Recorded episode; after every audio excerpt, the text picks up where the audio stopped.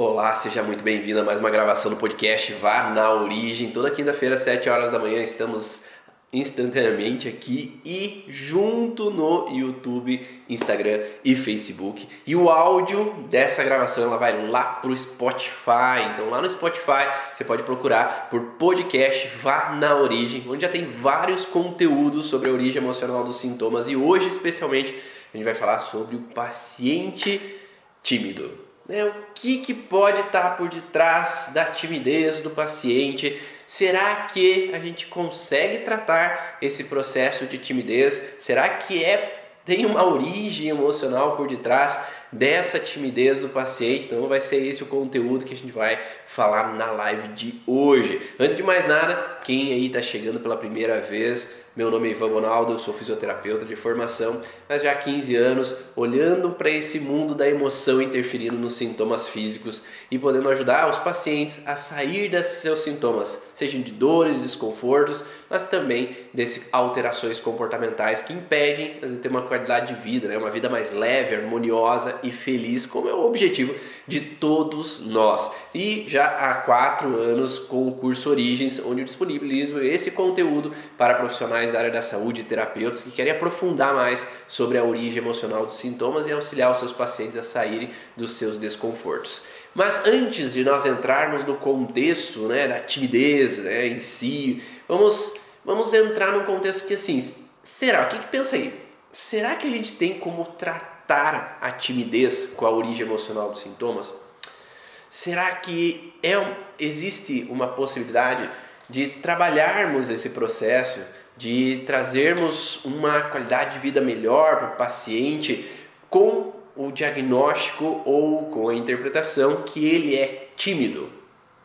Hum, na verdade, quando nós falamos da origem emocional dos sintomas, é, nós tendemos a não olhar para o paciente.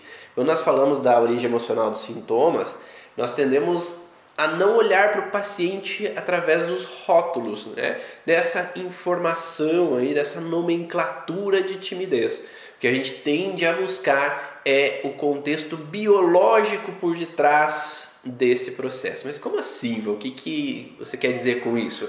Que a timidez é trazida como um sentimento, né? Ele é traduzido pelo cérebro para a pessoa com uma palavra.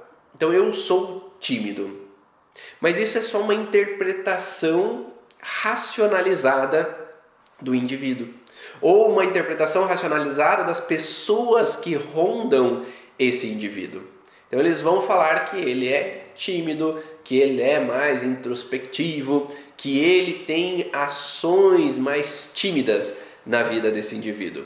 Mas por detrás desse conceito da timidez há conflitos biológicos, conflitos de sobrevivência que estão encalacrados, digamos assim, dentro do paciente e que fazem com que ele reaja dessa maneira. E na grande maioria das vezes não é uma questão apenas, mas é uma associação de conflitos que levam o paciente a tender estar mais nesse conceito que é de timidez. Eu queria inicialmente a ajuda de vocês. O que, vocês entendem como uma pessoa tímida? Porque daí eu vou usar dessas interpretações de vocês, o que você entende como tímido, escreve aí para mim. O que você entende como tímido, para que eu possa talvez tentar traduzir em palavras biológicas ou conflitos biológicos, para que a gente possa colocar uma informação da origem e não da consequência.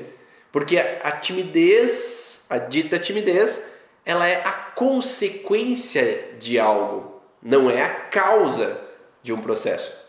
Claro que essa consequência leva a outras consequências, mas antes da timidez há um pré, uma pré-informação, uma emoção por detrás que faz com que o paciente ele permaneça num estado, nesse caso, de insegurança.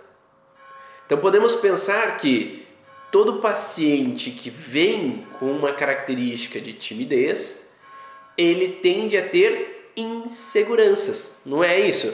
Ele tem um medo frontal. Então, não gostar de estar em evidência, em público, quem tem vergonha de dar a sua opinião, pessoa que tem medo de se expor, ter insegurança, perfeito. Medo de se expressar para os outros, perfeito, é isso mesmo. Então é isso que é relatado. Né? Então, uma pessoa que tem vergonha de falar, ótimo, obrigado pessoal. Então, o que, que eu olhei aqui em alguns sites que eles falavam sobre ah, qual é a causa aí, o que, que é a timidez? Então, é falado da dificuldade de expressar seus sentimentos e necessidades, medo de ser julgado e pavor de ser observado, ser o centro das atenções.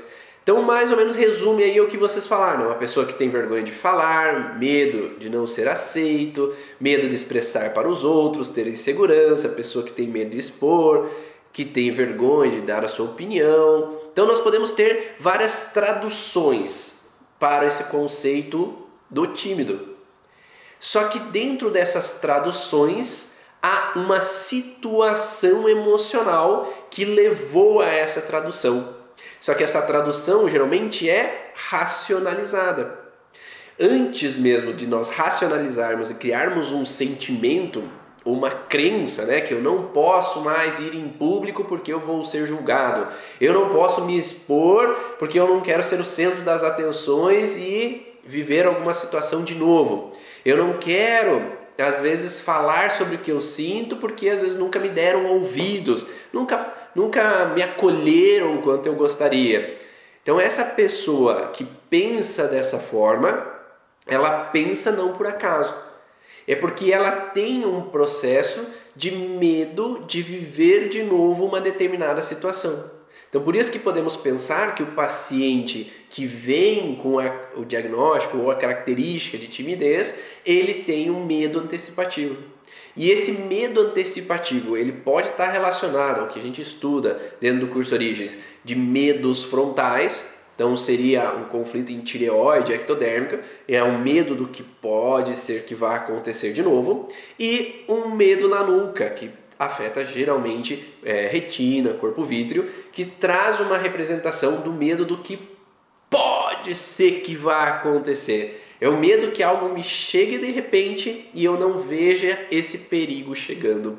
Então isso traz uma representação de alerta e ameaça iminente. Mas não é qualquer ameaça, né? Existe uma ameaça específica relacionada com o padrão que aquele paciente apresenta de alterações. E geralmente ele tem uma conjunção de tudo que vocês falaram anteriormente. Então ele tem uma conjunção de fatores.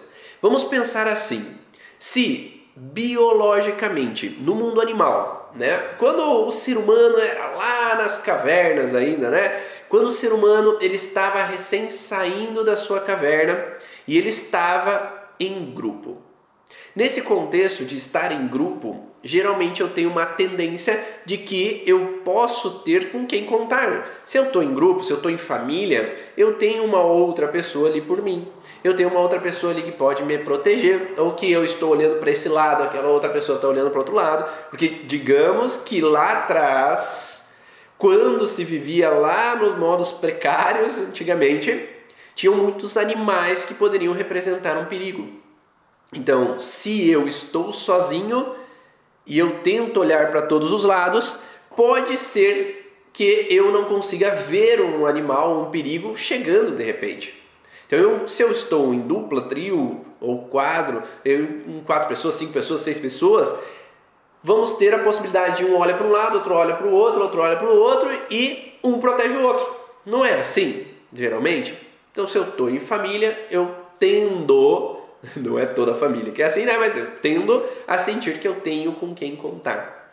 Agora, se aquele ser humano lá atrás ele estava sozinho, ele tenderia a ter uma representação de alerta maior. Porque se eu não tenho com quem contar, eu tenho que estar sempre olhando para todos os lados, por via das dúvidas, né? Para que um perigo não me chegue de repente. Mas por que uma pessoa poderia ter esse receio? Ou porque já houve um perigo que chegou de repente anteriormente e ali gerou um caos, uma insegurança, uma perda de proteção, ou porque me falaram que o perigo poderia chegar de repente. Então, olhe para os dois lados porque uma onça pode chegar. Olhe para os dois lados porque um leão pode estar em volta. Olhe para os dois lados porque pode ter um animal que representa uma ameaça. Ou um outro ser humano que representa uma ameaça territorial. Nesse sentido, lá desde os primórdios, a gente já traz biologicamente um contexto de que temos que estar no alerta.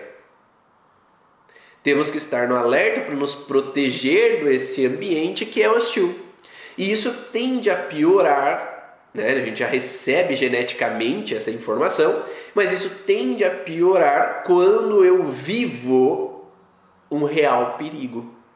Então imagine uma criança que é, em tenra idade, bem pequena, ela vive uma sensação de ameaça onde uma outra criança no parquinho bate nela, derruba ela, ou agride de alguma forma, ou numa festa de família tem aquele tio que fica lá incomodando, que fica lá brigando, que fica lá beliscando, que fica lá enchendo a paciência daquela criança.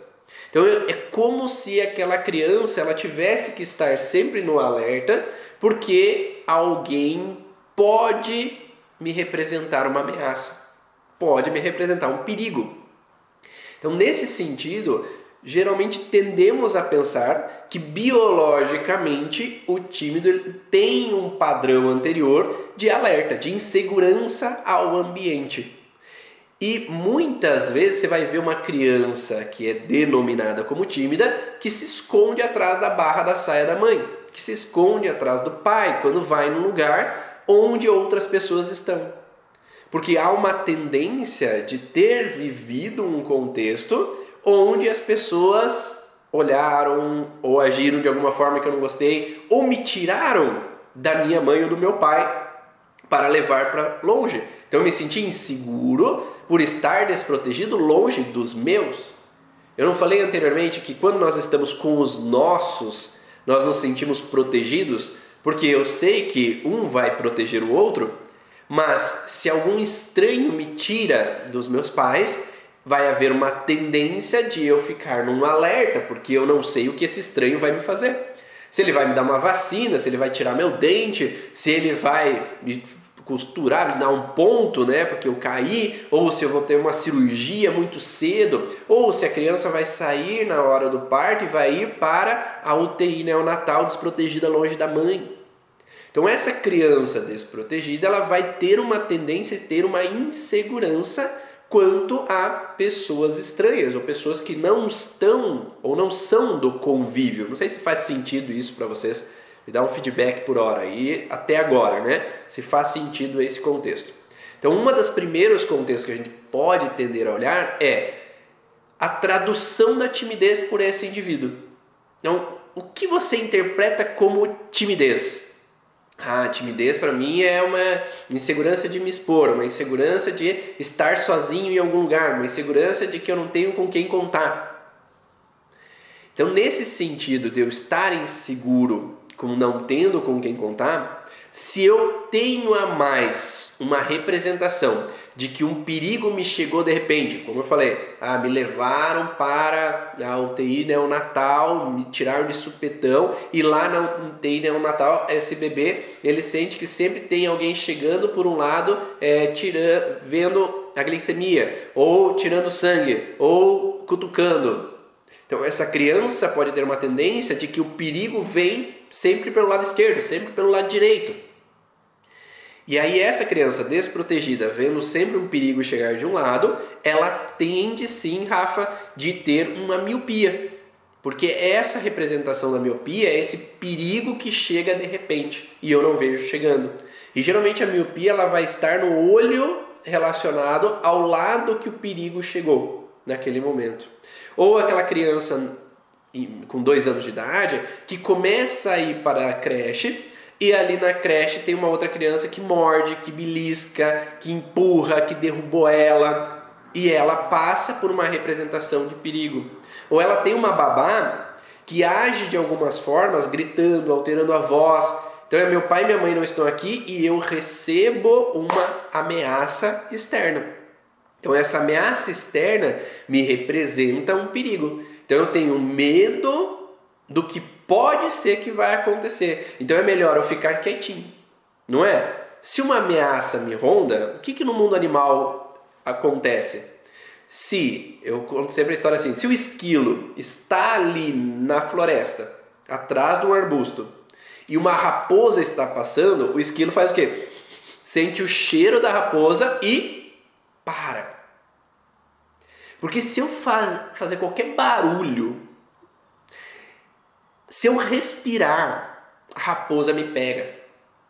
Então é melhor passar despercebido. Então muitas vezes uma pessoa tímida vai ter uma tendência de passar despercebida porque as outras pessoas podem ser uma ameaça. Então pode ser na, pequeno ali, né, nos primeiros anos de vida, pode ser aos oito anos de idade, quando naquele momento, aos oito anos de idade, ela se expõe numa apresentação. Uma apresentação de Dia dos Pais, Dia das Mães, uma apresentação de um trabalho de colégio. E aquela apresentação, ela sente que ela gaguejou. Quantos pacientes que tem, às vezes, a apresentação, ah, vai ler na igreja, na catequese. E ao me expor, houve algum erro ou houve alguma coisa que fugiu do cronograma, onde aquele olhar das pessoas foi um olhar de crítica. Ou foi um olhar de deram risada do que aconteceu. E aquela criança exposta, aquele adolescente exposto ali àquela situação, pode ter sentido vulnerável naquele momento. E aí traz para essa criança ou adolescente uma necessidade de passar despercebido. Porque quando eu me expus, um perigo aconteceu. Eu fui julgado. Tiraram sarro de mim. Ou eu me expus e me atacaram, a professora brigou comigo na frente de todo mundo. Então essa exposição ela levou ao medo de me expor novamente. Então essa pessoa vai tender a ficar mais introspectiva, não dar um pio para não notarem ela e não julgarem ela de alguma forma. Vocês conseguem vir informações na cabeça de vocês, de, de trazer às vezes memórias de situações me conta aí, me dá um feedback ou de pacientes que vocês trabalharam essas questões, é, só para a gente fazer uma troca aqui. Nesse sentido, quando nós temos essa exposição que foi com uma situação de ataque, julgamento, crítica, pode haver também situações onde uma menina na adolescência expuseram fotos dela. Então, essa exposição de fotos íntimas também é uma sensação de julgamento, mas não só da vivência desse paciente.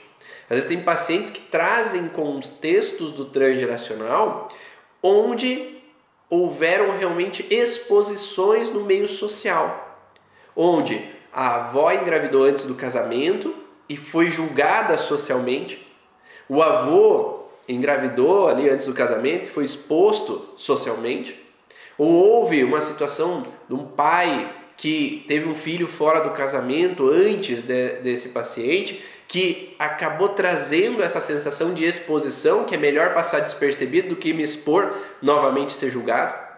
Ou uma injustiça, porque talvez o, o avô se expôs é, no contexto político e inventaram histórias dele e é melhor passar despercebido do que ser julgado novamente de forma injusta, cruel em alguns momentos. A exposição nesses pacientes, por algum motivo, na história da família, foi um problema. Então, criou no contexto familiar uma necessidade de passar despercebido. Por quê? Porque esse contexto transgeracional, ele traz uma alternativa para que o paciente não viva o mesmo que os antepassados. E vai trazer um comportamento de proteção. Então o comportamento não é por mal, né? Esse comportamento de timidez e insegurança não é por mal, mas é para tentar evitar passar de novo por uma mesma situação que já foi vivida. Sim, eu tive uma paciente que disse que era tímida. Descobrimos que foi algo que ela viveu na escola quando tinha seis anos. Ela disse que sabia ler e quando leu em voz alta, a professora disse que ela não sabia. E é, uma, é um contexto de, de exposição, né, de julgamento, de críticas. Então o contexto não é timidez o problema. O problema nunca é a timidez, mas o que está por detrás da timidez, que é a insegurança de me expor e ser julgado novamente. Uh, e quando nós temos esse contexto transgeracional, disposições lá atrás, existem formas de trabalharmos com esse processo e olharmos para quem já veio antes.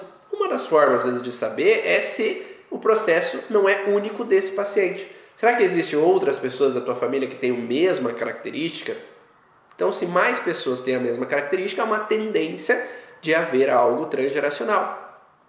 Mas na grande maioria das vezes há algo transgeracional. Então, na grande maioria, eu diria 85% dos pacientes, eles trazem uma herança transgeracional que precisa ser olhada. E aí, dentro do curso Origem, existem ferramentas para a gente olhar esse contexto do transgeracional para modificar essa percepção e o paciente passar desse processo. Né?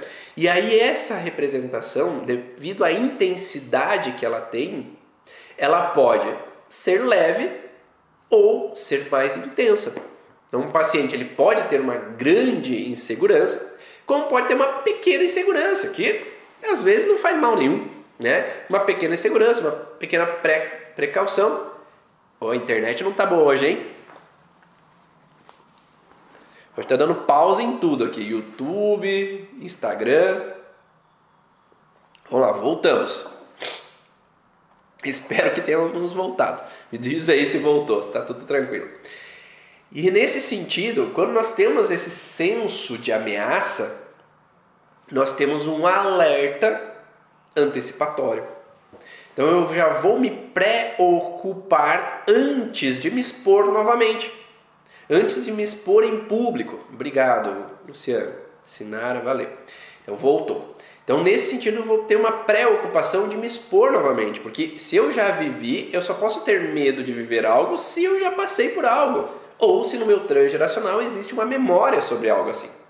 Então, eu vou ter uma preocupação de passar por aquela situação, de me expor novamente, de ser o centro das atenções e passar por um perigo, passar por uma apunhalada pelas costas, passar por um julgamento, uma crítica social, como eu falei anteriormente.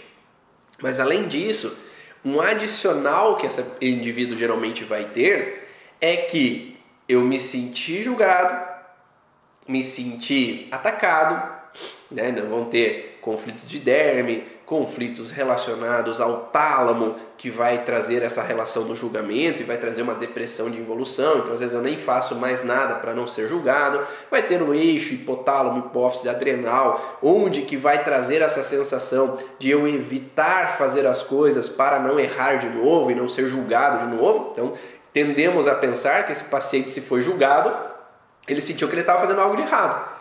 Se ele foi criticado, ele sentiu que ele estava fazendo algo de errado. Talvez ele nem estava fazendo. Mas esse julgamento externo dá a sensação de eu me cuidar para não ser julgado de novo.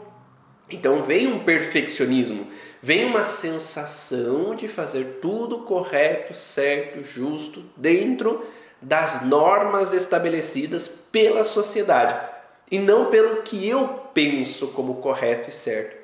Então eu vou ter sempre uma preocupação ao que os outros acham como certo e aí eu vou tender a não tomar decisões para não ser julgado novamente, criticado novamente. Então é melhor ficar na zona de estagnação, atrás da barra da saia da mãe, do que virar um adulto e tomar o rumo da minha vida.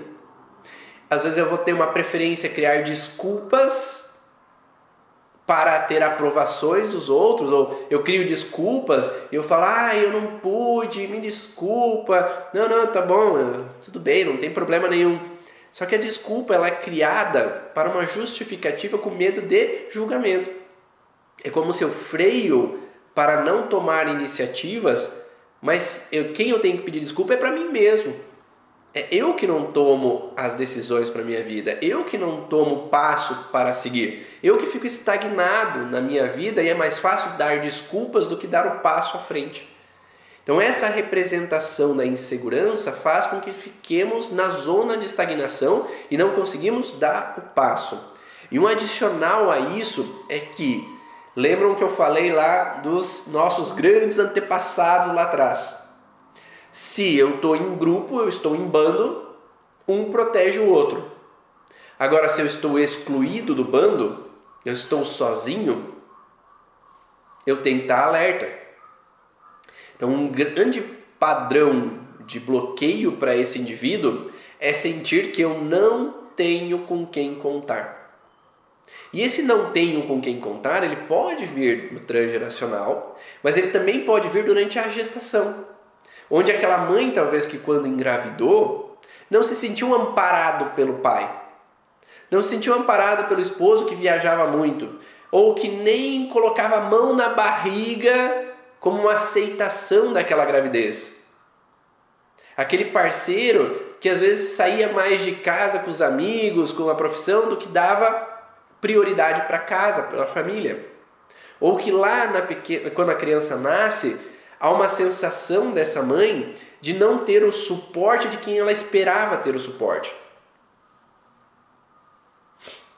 Vou a internet aqui é, hoje não deu certo. Vamos lá, voltou. É, então ali essa mulher ali na, quando nasce, na puerpério, talvez ela espera que a mãe venha me dar uma ajuda. Ela espera que uma pessoa venha me auxiliar e me indicar as direções que eu tenho que tomar. Só que como se, enquanto eu me sinto desamparado nesse momento, sem o suporte dos meus, é como se eu me sinto só sem ninguém por mim. E aquela criança ela está vivendo esse momento em conjunção com a mãe. Então essa representação de me sentir desamparado, essa criança que é às vezes deixada com outras pessoas e sente desamparada, não se sente segura com outras pessoas. Então lembra, eu tenho o um ataque, a perda de proteção na escola, eu tenho a ação de outras pessoas que ao invés de me proteger não estão me protegendo e eu me sinto desamparado pelos meus. Quem eu esperava que me desse proteção e suporte não está me dando. Ou porque os meus pais não estão por perto, ou nunca estão por perto, nunca me ouvem, ou porque ao invés de me protegerem, brigam comigo. Então eu tenho o um efeito oposto. Né? Então eu nunca sinto que eu tenho alguém por mim. Eu nunca sinto que eu tenho com quem contar. Eu nunca sinto que eu tenho com quem desabafar. Imagine uma criança que chora, chora, chora, chora, um bebezinho de 3 meses, 4 meses, 5 meses, 6 meses, chora, chora, chora e não sente um colo que proteja ele. Uma criança que é deixada no berço para que ela possa aprender a dormir sozinha e se sente totalmente desamparada porque ela espera um colo para calentar ela para dormir. E ali naquele momento ela sente que ela tem que se virar sozinha.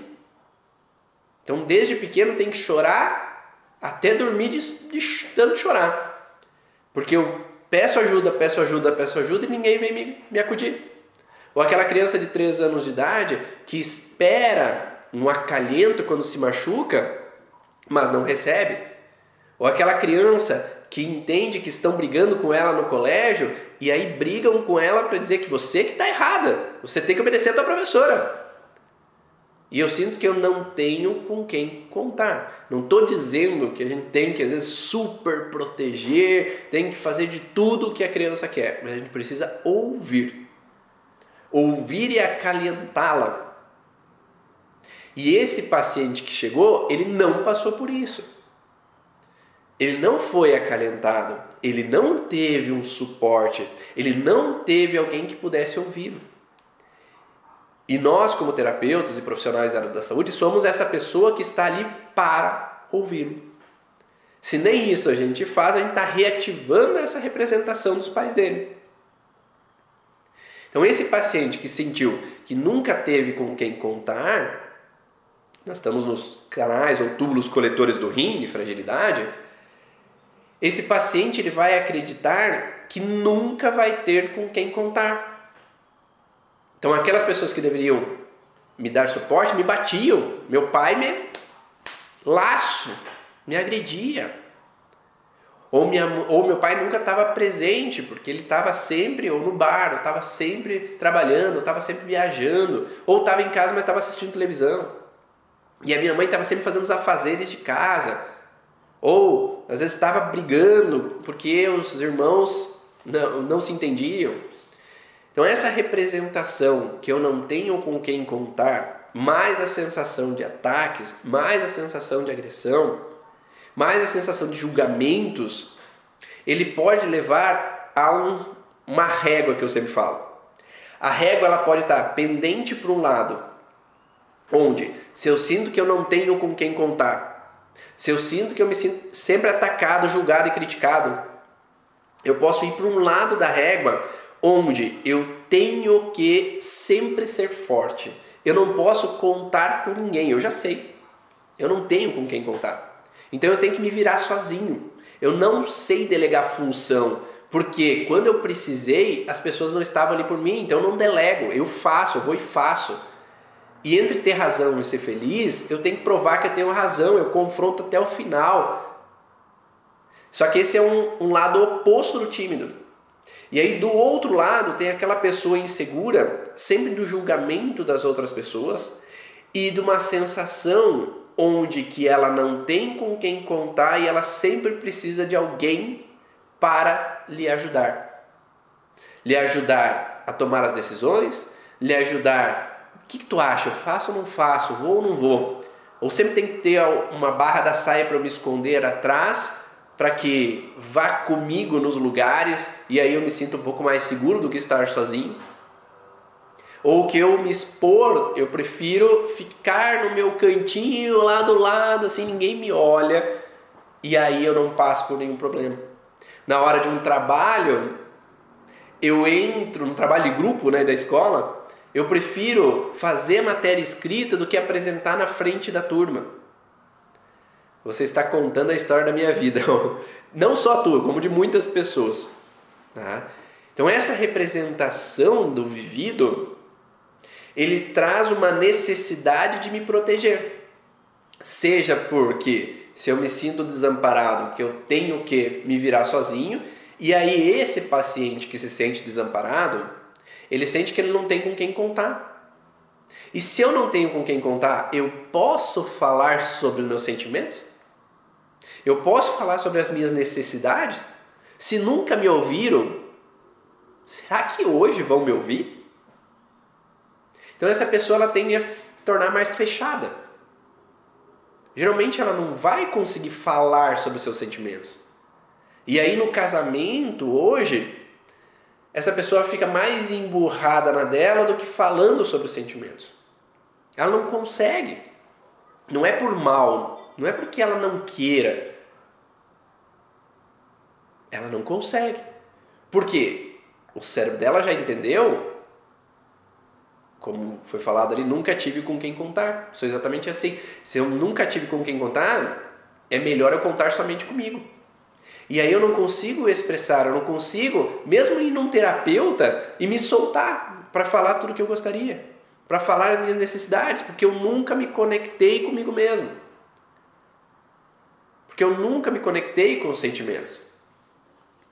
Por isso que é tão importante termos esses entendimentos para que os pacientes entendam como trabalhar com seus futuros filhos.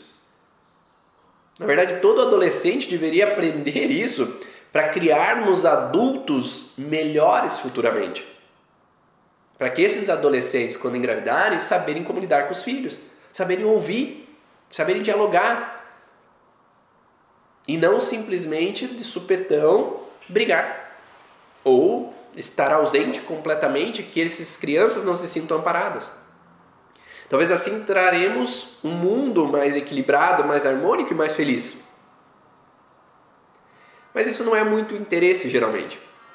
Então, quando se entende que essas crianças amparadas, esses adolescentes amparados, ouvidos, né, Porque se eu sinto que eu tenho uma tia para desabafar, uma prima para desabafar, um primo ou uma madrinha, um padrinho, um avô, uma avó, já diminui essa intensidade.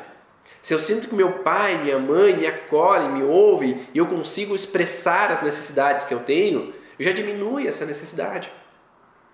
Se eu sinto que no meio social eu tenho quem me proteja, reduz essa necessidade de ter esse alerta. Mas se eu estou em público e o, o paciente está em público, em, ou na reunião de família, e o pai desse paciente, ao invés de proteger, empurra, vai lá com teu tio, ah, ele vai tirar sarro de você, vai lá, vai lá com teu tio que ele vai te incomodar. Eu vou empurrando para situações de exposição, mais inseguro esse indivíduo vai se sentir. Então, mais bloqueado esse processo vai se tornar futuramente.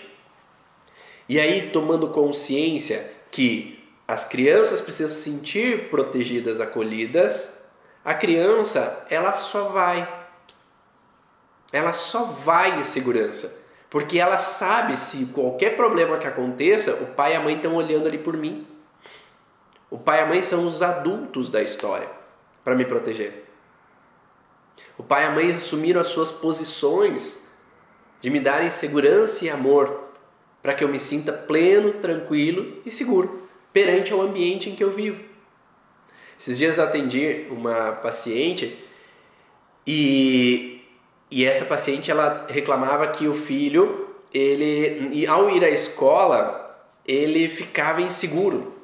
Ele ficava inseguro de ir para a escola, inseguro em começar as aulas.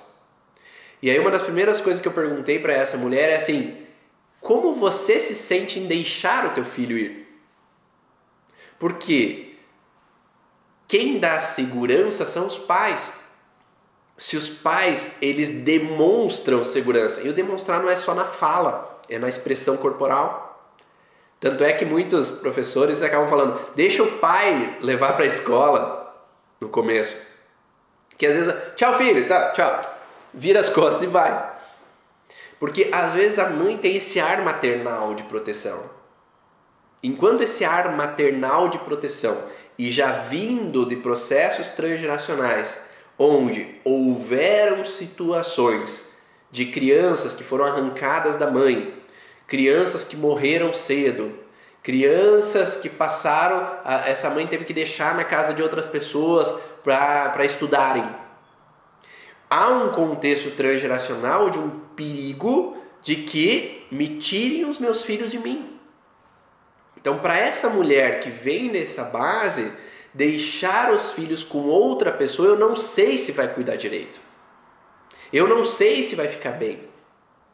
E aí, ao deixar, ah, tchau, filho, ah, tchau, né? Eu mostro que não é uma verdade de segurança para ele sair de perto de mim. E essa mulher também, quando é, a, a criança tinha medo de estranhos, é. A criança tinha medo de estranhos. Eu perguntei para a mãe: Você se preocupa quando estranhos se aproximam do teu filho? É, eu me preocupo.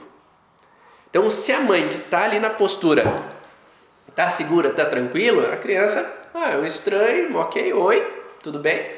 Mas se a mãe já coloca aquela mãozinha assim para esconder o filho, né? Que se estranhos, os estranhos podem fazer mal. Então eu entro numa relação de alerta e a criança já sente. Esses dias eu estava assistindo um vídeo é, no mundo animal de uma leoa com seus filhotes. Então a leoa com seus filhotes, geralmente ela sai de perto do bando. Por quê? O leão às vezes não se agrada muito com filhotinhos pequenos. Então esses animaizinhos pequenos podem sofrer algumas consequências. E aí essa leoa sai, só que ela tem que caçar sozinha para ter o alimento para esses filhotes. E aí essa leoa com esses filhotes, os filhotes já sabem quando a mãe está tranquila, sossegada, eles brincam, pulam e tal. Quando a mãe se ergue numa postura de armada, os filhotinhos já se abaixam e ficam quietinhos. Porque ela não precisou dizer nada. a postura daquela mãe, mas é a postura do pai também, no nosso caso, ele já demonstra se eles estão seguros ou não. Então, essa postura que assumimos diante das nossas crianças fazem com que elas saibam se elas estão em ameaça ou não. Então, se eu coloco que estranhos são um perigo a essas crianças, a criança percebe. Ó, sempre quando chega um estranho, a mãe fica diferente. Sempre quando chega um estranho, a mãe fica diferente. Sempre quando chega um estranho, o pai fica diferente. Então quer dizer, ó, ó, liga alerta. Estranhos são perigosos. Principalmente com a poluição de informações que a gente tem vivido nos últimos anos. Cada vez mais, quanto mais essa poluição, não estou dizendo que a gente não tem que ter cautelas, mas quanto mais a gente vê televisão, reportagem e mortes e sequestros e isso, aquilo, aquele outro, mais apavorados ficamos. Não é assim? Pelo menos na minha infância eu podia brincar na rua andar de bicicleta e tudo mais. Parece que quanto mais a gente assiste televisão, menos a gente quer deixar nossos filhos andando na rua. Mais a gente acha que o mundo é perigoso. Mais o mundo está em caos. E mais quer proteger eles dentro do quarto deles, para eles se sentirem seguros. Então a mídia também transforma o mundo que a gente vive. E isso traz muito o medo da onde que a gente está habitando. E às vezes o medo nem está aqui, às vezes é lá em outro país, é lá em outra situação. Às vezes não faz nada parte da nossa rotina, mas aquele perigo lá longe, ele nos embute uma sensação que eu estou vivendo também ali aquele perigo. Qual é o processo de mudança para isso? Realmente é uma trava gigantesca transferindo para os filhos isso inconscientemente a, a, solução é procurar um profissional que trabalha com a origem emocional dos sintomas. No site www.cursorigens.com.br terapeuta existem vários profissionais que trabalham com a origem emocional dos sintomas que podem ajudar nesse processo de alterar. Eu já troquei de curso na faculdade só para não me expor. Colegas da faculdade tomavam uísque para fazer apresentações. Caramba, hein? Então existem, existem às vezes artifícios, né? recursos que podem auxiliar esse processo. Mas às vezes esse recurso leva a um outro processo. Da mesma forma que o medicamento, ele vai tratar o sintoma. Então ele vai aliviar esse sintoma momentaneamente. Mas, enquanto eu paro esse medicamento, eu tendo a voltar ao sintoma. A não ser que eu trabalhei com psicoterapia, no processo terapêutico, mudando essa percepção, porque eu não consigo mudar sozinho, você não consegue mudar sozinho. Porque está dentro de um bloqueio inconsciente dentro de você. Você precisa de um terapeuta que te guie no processo.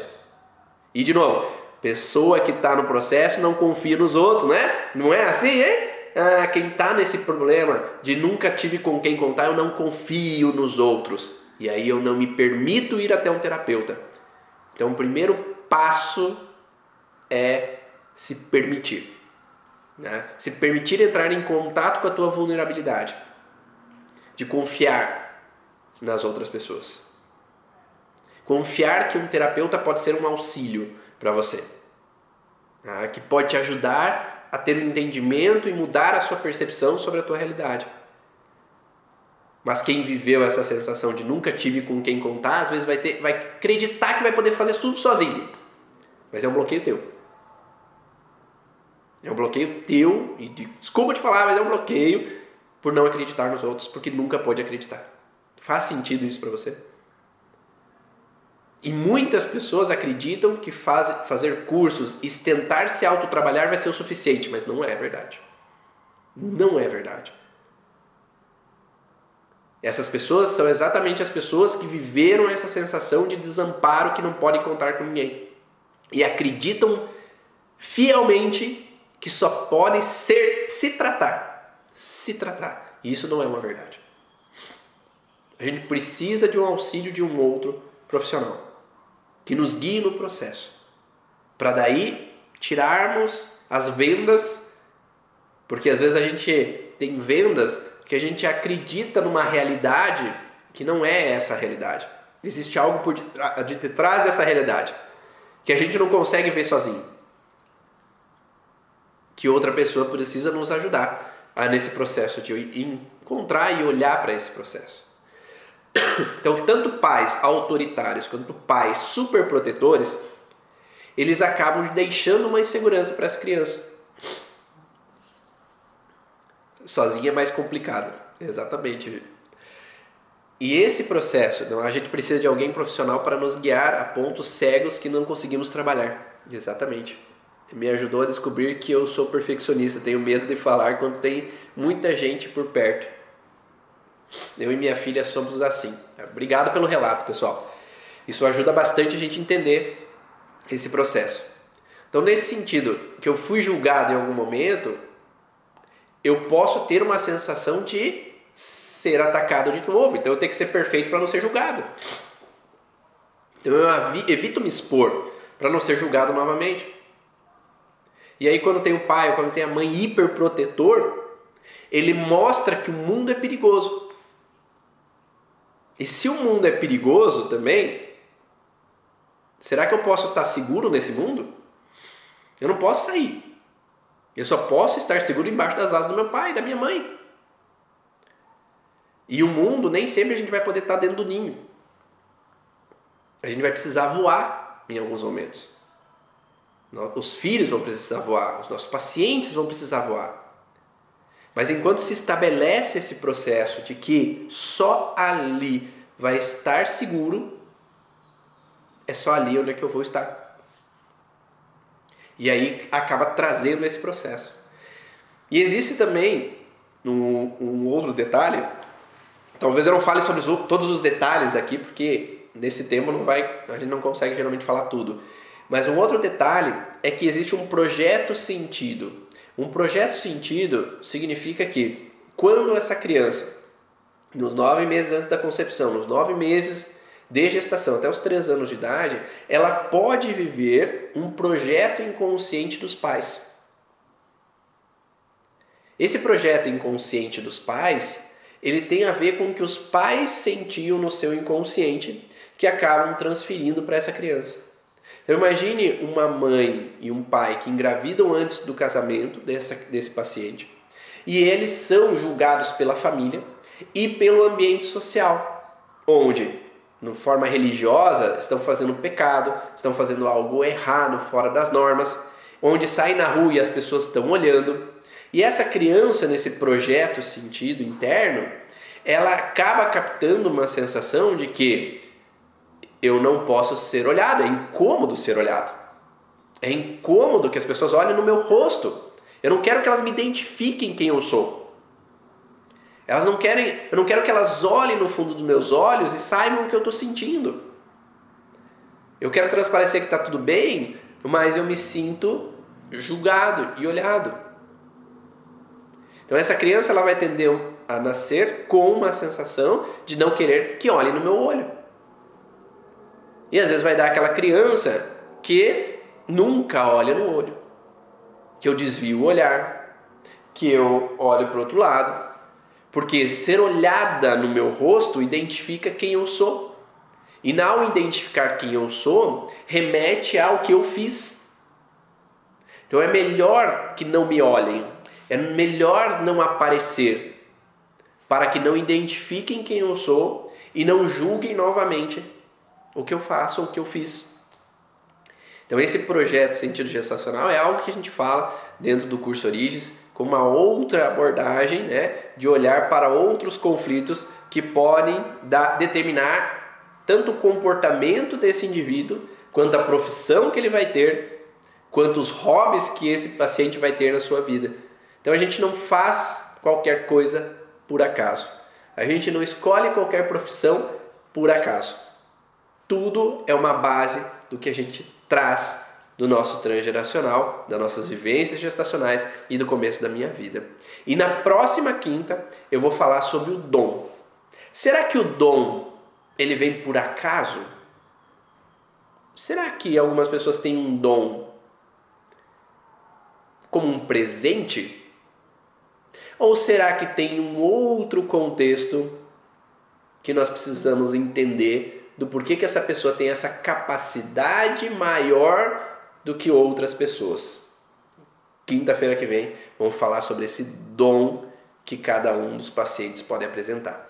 Espero que vocês tenham gostado dessas informações. Esse foi o podcast Vá na Origem. Todo, toda quinta-feira ele é gravado Instagram, Facebook, YouTube simultaneamente. O áudio desse podcast ele vai lá para o Spotify para que você possa baixar e ouvir offline. Se você está fazendo uma caminhada, se você está fazendo às vezes uma corrida, se você está na academia, se você está fazendo uma viagem e quer ouvir esse podcast durante essa viagem, baixa lá o podcast, vá na origem e confira esse conteúdo que só tem a agregar para você sobre a origem emocional dos sintomas, contribuindo também, divulgue aí para as pessoas que talvez faça sentido para elas, que possa colaborar para elas sobre essas informações da origem emocional dos sintomas. E se você é terapeuta profissional da área da saúde e quer conhecer mais a fundo a origem emocional dos sintomas, vem com a gente para o curso Origens para mergulhar mais a fundo sobre esse conhecimento da origem emocional dos sintomas, basta acessar o site